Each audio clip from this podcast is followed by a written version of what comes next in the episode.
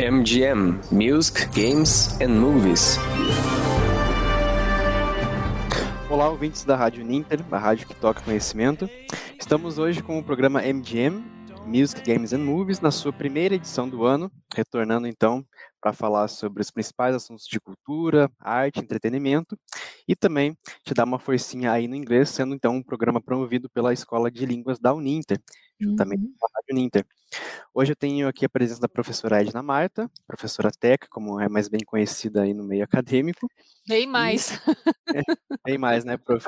Uhum. E sobre o que a gente vai falar hoje, prof? Então, né, seguindo esse, a ordem das siglas, o que, que vamos falar hoje? Isso, então, gente, o nosso primeiro MGM de 2022, então estamos abrindo os trabalhos do ano com o programa aqui em parceria com a Rádio Ninter, e hoje nós vamos falar de música. Eu particularmente isso, eu gosto muito dos três temas, mas música, talvez até por eu ser professora de língua inglesa, é, é muito recorrente o professor de língua inglesa usar música para aprendizado de inglês. Então, eu particularmente gosto muito de música. E especialmente a, a banda que eu trouxe hoje é uma que me fala muito ao coração.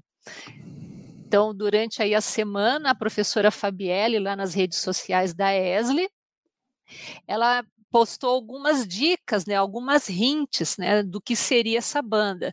Então a primeira hint foi que os membros da banda se encontraram na escola, como outras é, bandas famosas de rock, né?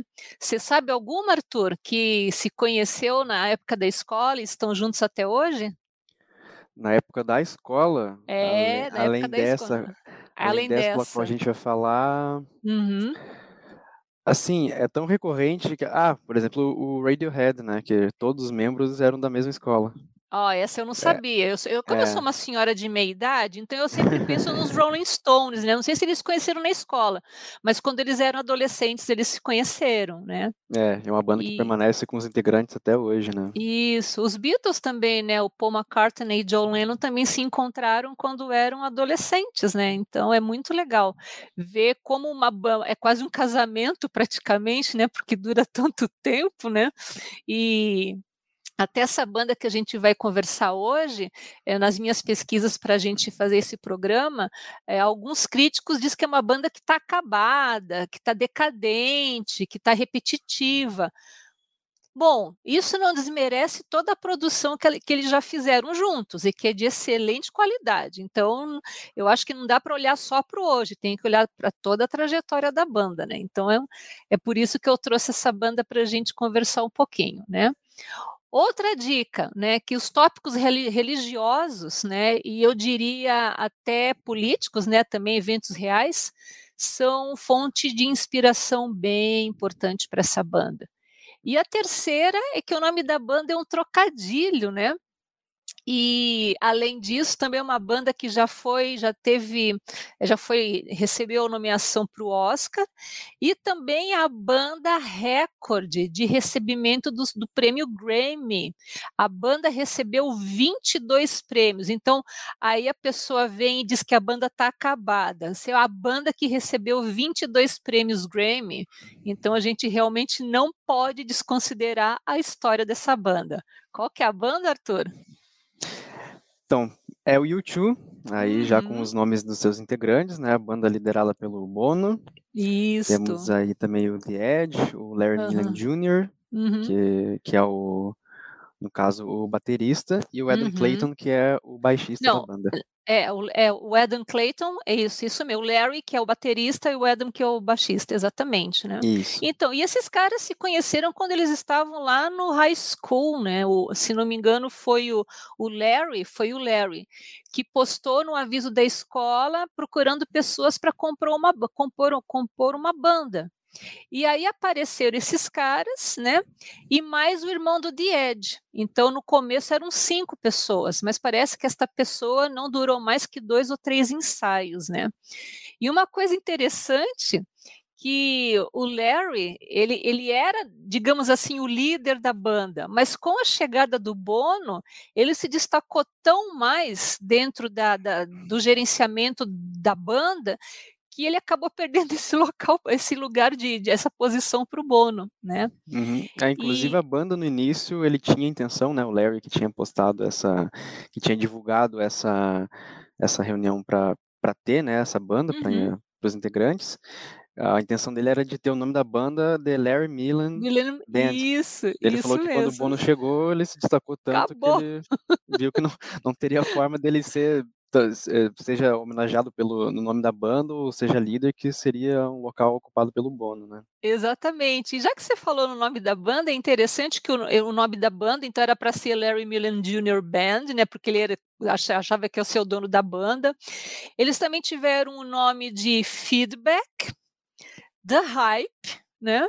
E aí caíram no U-2, né? U-2, ele é um tipo de avião que foi usado na Segunda Guerra Mundial, e o trocadilho com U-2 é de, de, ser um pan, né, como a gente falou lá na hint, de um trocadilho com você também, né? Então é o nome de um avião, mas também é um trocadilho com você também, meio que convidando as pessoas a participarem, né, da banda, né? E é muito interessante que, se a gente pega os álbuns, eu, eu sou fã, assim, escrachada dessa banda, eu amo essa banda, eu, eu acho eles geniais, né? É, eles tiveram muito no começo da carreira deles a influência do punk rock. Se a gente pensa que esses caras se encontraram lá nos meados da década de 70, é quando realmente o punk rock estava fervendo na Inglaterra, né? Com The Clash, Sex Pistols, e eles beberam muito dessa fonte no começo, né? E uma coisa interessante que nas minhas pesquisas aqui para fazer o MGM de hoje, eles, eles pensavam assim: se o punk rock faz sucesso, então a gente não precisa ser muito talentoso para música. né? Porque o punk, eu não sei, eu não entendo de música, mas as pessoas que são da área de música dizem que o punk eles têm trabalham com dois, três acordes somente. Então, então não é muito elaborado musicalmente, né? Então eles achavam que para ser famoso não precisava ser talentoso. O que eu particularmente não concordo, porque esses caras do YouTube são muito bons, já fizeram coisa muito boa. Você, você curte o som deles, Arthur? Eu vou admitir que eu não sou muito fã. Uhum. Até pro programa eu acabei dando uma retomada na discografia deles. Uhum. E até o primeiro álbum deles, que tem mais essa influência tanto do punk quanto do uhum. post-punk, que é o, o, álbum Boy, é o meu álbum uhum. preferido deles. Tem algumas das uhum. faixas que eu mais gosto, até por ter essa, essa aproximação maior com, com o punk e post-punk. Uhum. Mas eu admiro bastante alguns trabalhos deles, sim. E é uma banda que é relevante até hoje, né? Como você bem disse Sim. desde o início do programa.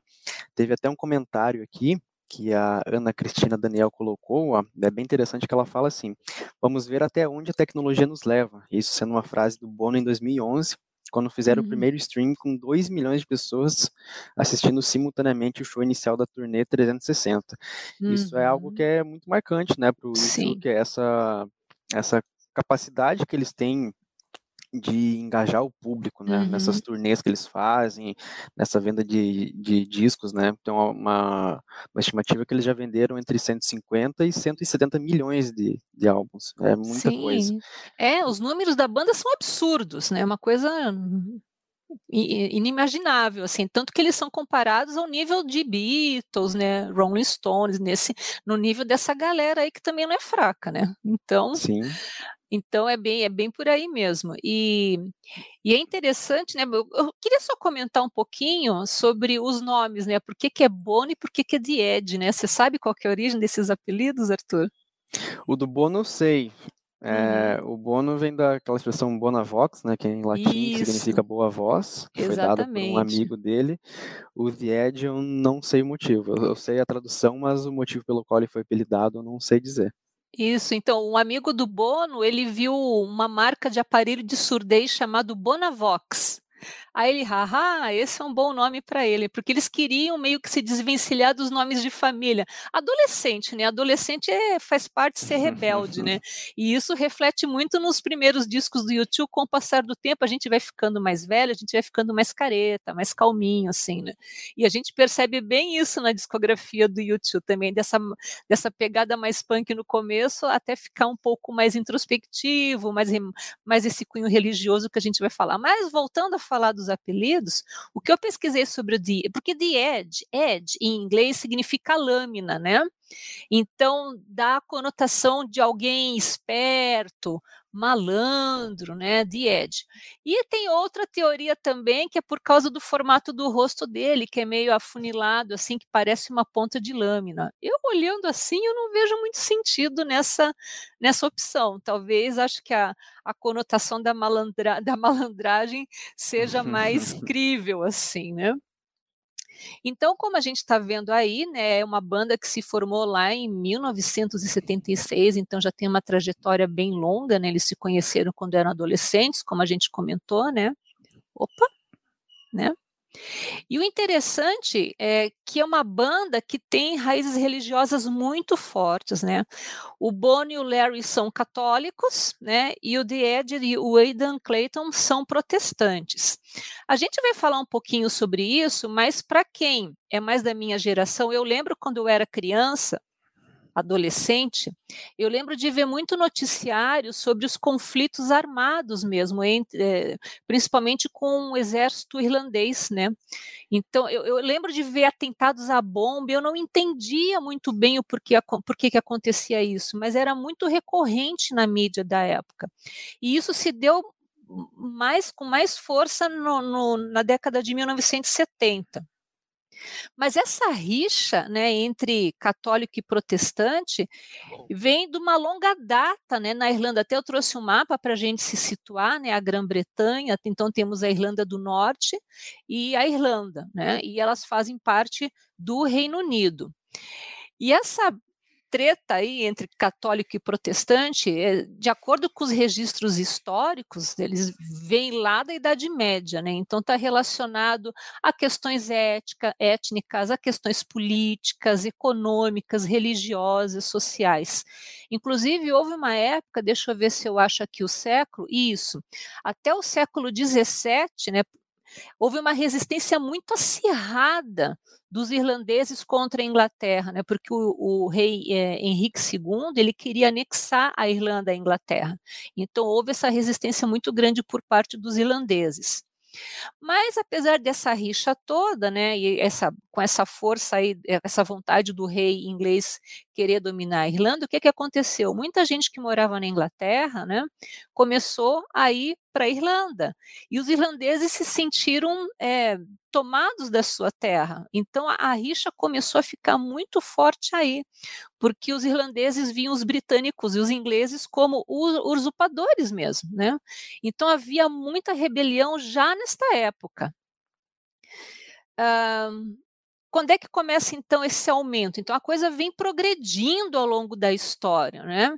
E aí lá, a gente já está pensando aí já no século XX, né? Essas tensões é, entre Irlanda e Inglaterra aumentam muito mais porque o parlamento inglês, né?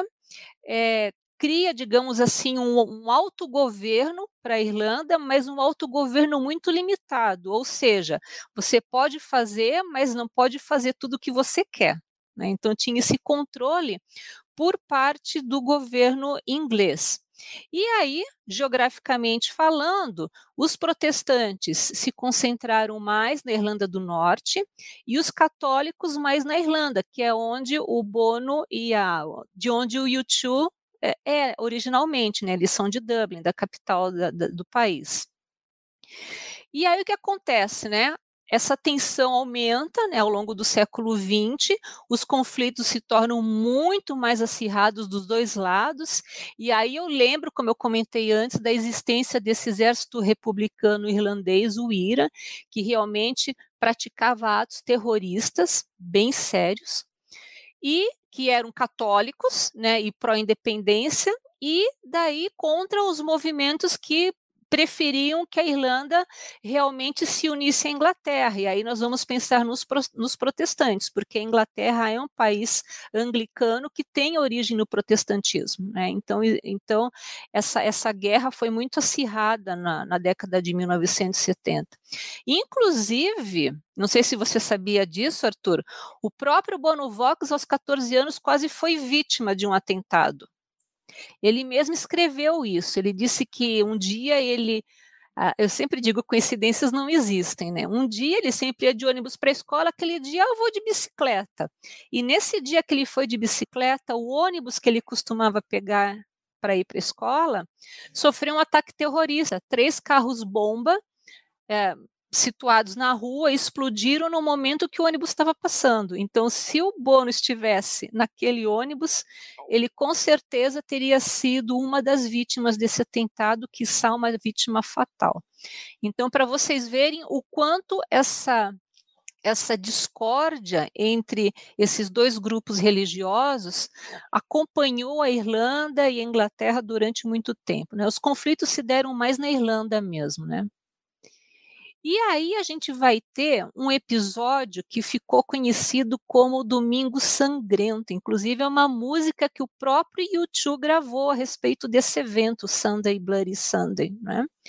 Que é um evento que aconteceu no dia 30 de janeiro de 72, e nesse confronto, soldados britânicos mataram 14 católicos que faziam uma parte de uma manifestação numa cidade, Derry, na Irlanda do Norte. Né? Então, até eu trouxe algumas fotos aqui, né? claro, nada muito é, é, chocante, mas para a gente ter uma ideia de como foi isso. Né? Então, para vocês terem uma ideia do nível do conflito que havia nessa, nesses países nessa época. Então, o YouTube eles eram adolescentes, eles não tiveram como não ser influenciados por esses eventos históricos. Isso marcou profundamente a vida de todos os membros da banda. Inclusive, tem uma vertente, aí o, o, pessoal de literatura que me desculpe, mas eu sei que tem uma vertente da literatura que diz que você pode desvincular, por exemplo, os autores do seu período histórico. Então, a arte em si ela pode representar um momento que provavelmente não esteja relacionado à vivência do autor. Mas eu acho que a arte traz muito do que o, do, do que o artista vive, e isso é muito claro nas músicas do YouTube. Né? Toda essa questão política, a gente percebe o, o, os primeiros discos do, os primeiros álbuns do YouTube, a gente percebe essa pegada mais política, essa pegada mais de é, de contestação, né? A coisa, como eu falei, né? À medida que a gente vai envelhecendo, a gente vai ficando mais quietinho, né? A gente tende a acalmar. Mas no começo era muito forte. E aí culmina também com o movimento punk, também com toda a, a, crítica ao status quo, né? A, a, produção capitalista. Então não tem, acho que eu não imagino o YouTube sendo YouTube se eles não tivessem vivido tudo isso. O que, é que você acha, Arthur? Estou falando não. bobagem ou o que, que você acha? Não, imagina perfeitamente, né? E uhum. além desse contexto todo político, desse contexto artístico, há também a própria criação, né, de cada um dos membros uhum. da banda e por ter essa vertente religiosa que a gente vai falar daqui a pouquinho, né? Exatamente. Foi algo que se intensificou durante uhum. a progressão é, artística deles. Uhum. E cada vez mais passou a permear os trabalhos deles, né? Isso, exatamente. Então, como eu falei, então dois deles, o Bono e o Larry, são católicos, o Ed e o Adam são protestantes.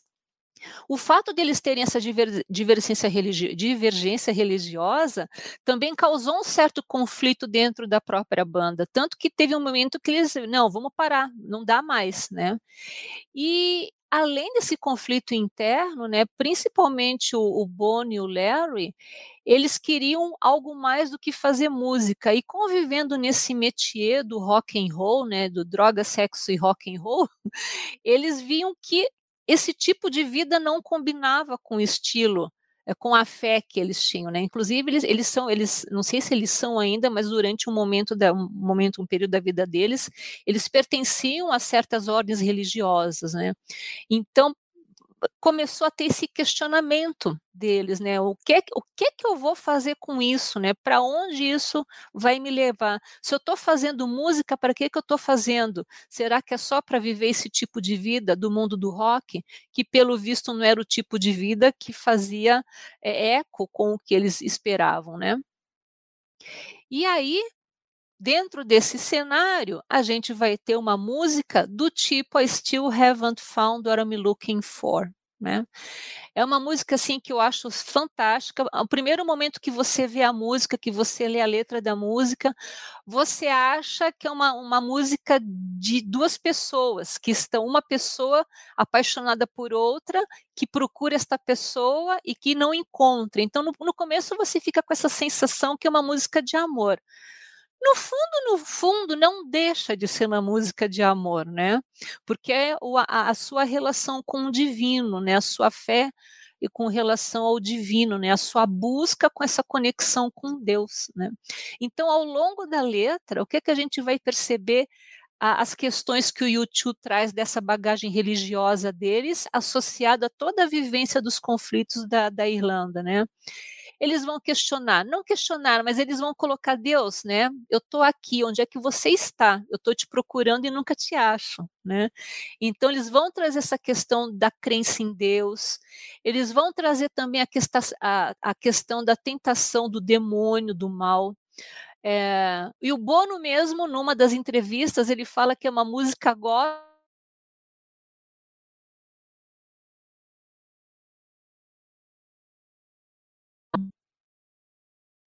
Opa, deu, caiu. Voltou, professora. Voltou. Ai, que susto, gente. e, e assim, aí quando você chega ao final da letra, a gente percebe que realmente existe esse questionamento da fé, não de Deus, mas da fé que o homem tem em Deus, né? Porque é uma procura que nunca nunca para e parece que você não, vai. É, é, o questionamento da fé, né? Basicamente é isso, né? Eu acredito em Deus, mas por que, que eu acredito em Deus, né? E aí tem algumas questões muito interessantes a respeito dessa música, e uma delas, né, a parte dessa, dessa questão religiosa, desse questionamento da fé, é a forma como esse videoclipe foi gravado. Se não me falha a memória, a banda estava em Las Vegas para fazer um show. E daí eles decidiram, sem produção nenhuma, andar pela rua e gravar essa música. Com a gente vê o vídeo, é tudo muito pobre a produção, não tem nada, não tem nenhum cenário produzido, nada. São eles andando na rua, nas ruas de Las Vegas, cantando, né? E aí o pessoal começou a agrupar atrás. Então, uma, uma curiosidade muito interessante, né? Que não foi nada planejado. Então foi uma coisa que eles fizeram espontaneamente, assim, né? Diz que em duas horas gravaram um videoclipe.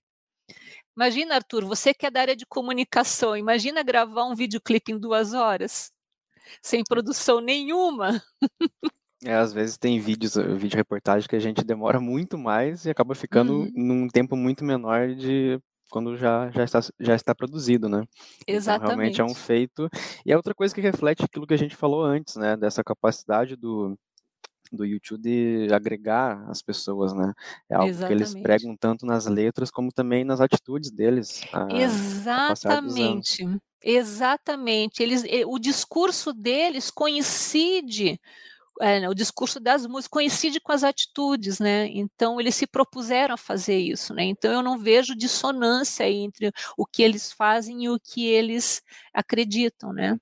Então Exatamente. essa música, então essa música é do álbum do Joshua Tree, né, de 1987. E aí, obviamente, trouxe algumas né, curiosidades, como falei, é, duas horas não, três horas, tá, gente? Então, não foi nada ensaiado, interação totalmente espontânea entre os músicos e as pessoas que participaram do clipe, né? Uma coisa que é bem interessante, eu não, eu não sei, aí eu vou, vou, vou pedir desculpas porque realmente eu não verifiquei essa informação, né?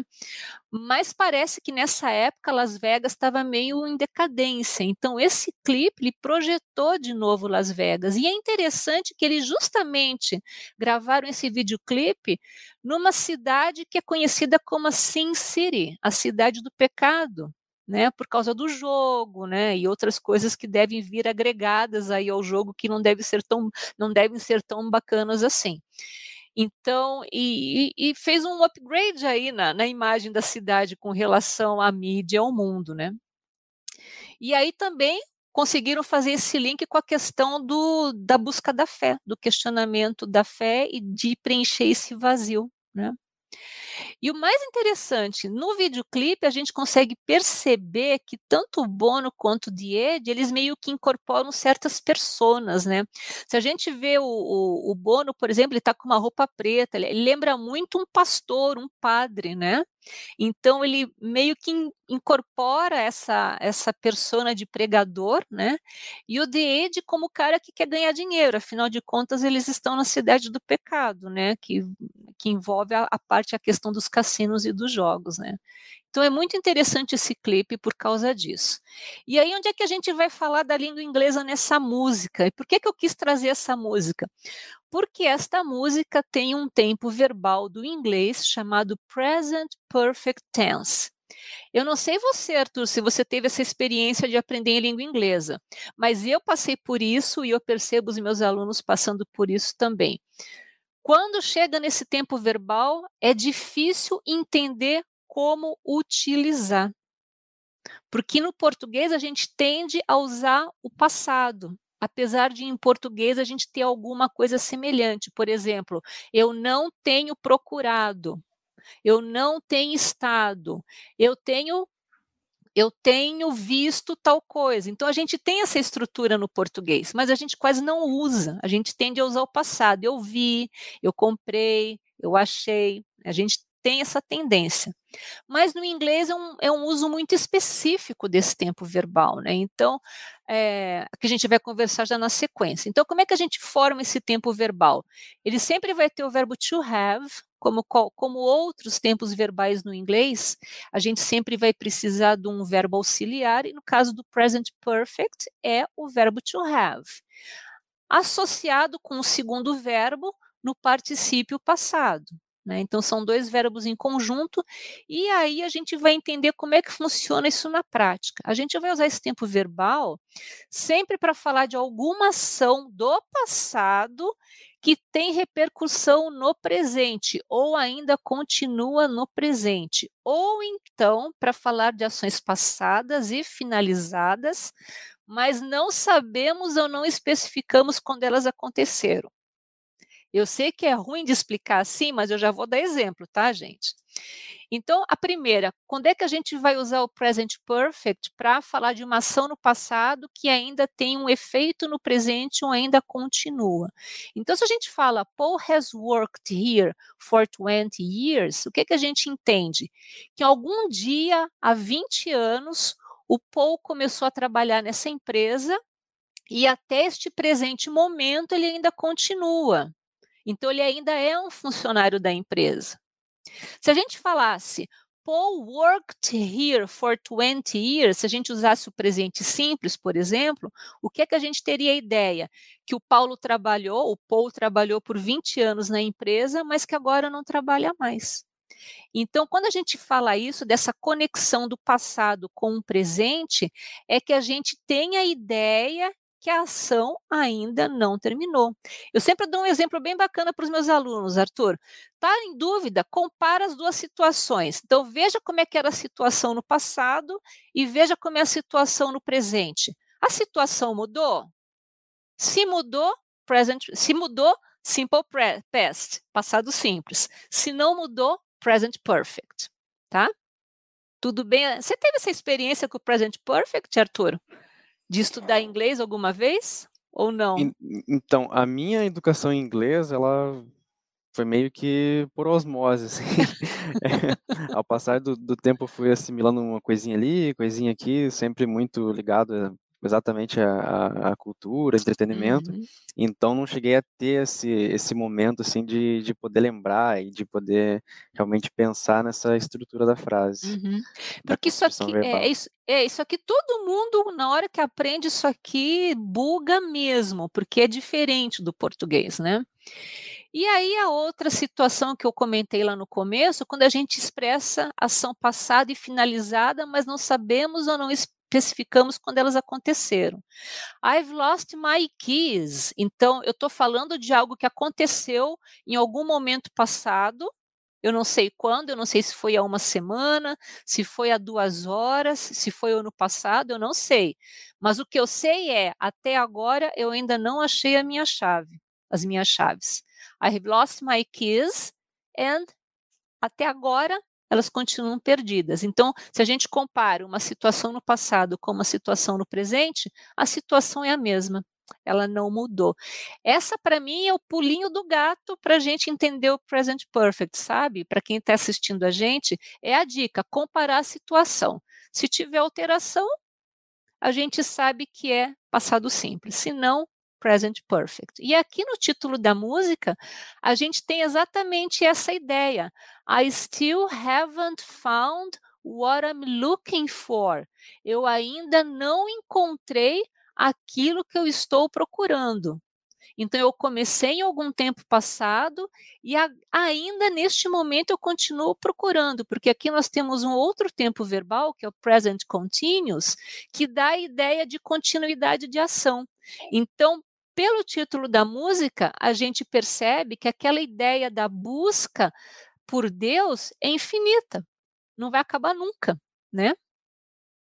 E aí eu trouxe algumas partes da letra, né? Então essa, essa letra é perfeita para a gente entender como funciona o present perfect. Perdão. Então ele fala na letra: I have climbed highest mountains. Então eu já escalei as montanhas mais altas. I have run through the fields. Eu tenho corrido pelos campos, somente para estar com você. Então, quando a gente lê esse começo da, da letra, assim, ah, ele está apaixonado, ele está em busca da mulher amada, né? E aí a gente vai vendo no contexto que a coisa não é bem assim, né? Então ele fala: I have run, eu tenho corrido, I have crawled, eu tenho me arrastado, me rastejado, I have scaled these city walls, tenho, eu já escalei as muralhas da cidade somente para estar com você, mas eu ainda não encontrei aquilo que eu estou procurando. Então, é um processo de busca contínua. Aí lembra que a gente comentou aí, pessoal, que a gente falou lá no comecinho que uma, uma das questões do, dessa música também era trazer a, a questão da tentação do demônio. Lembra que eu falei isso, Arthur? Não me desminta aqui, por favor. Diga que lembra. Não, lembro sim. Tem um slide que é dedicado a isso, né? Exatamente, isso. Então, essa música também traz essa questão de, de você ceder às tentações do demônio, né? Então, ele fala: I have kissed honey lips. Então, eu já beijei lábios de mel felt the healing in her fingertips. Então, sentiu calor no, na, na, sua mão, né? Na, no fingertips é nos seus da ponta dos dedos, né? Que queimavam como foro, como fogo, né? Este fogo do desejo, né? Aí ele fala, I have ah, faltou um N ali, tá, gente? I have spoken, faltou um N no spoke, tá? Desculpa, gente. Então eu já falei a língua dos anjos, eu já segurei na mão do demônio, que era tão quente como a noite e eu frio como uma pedra.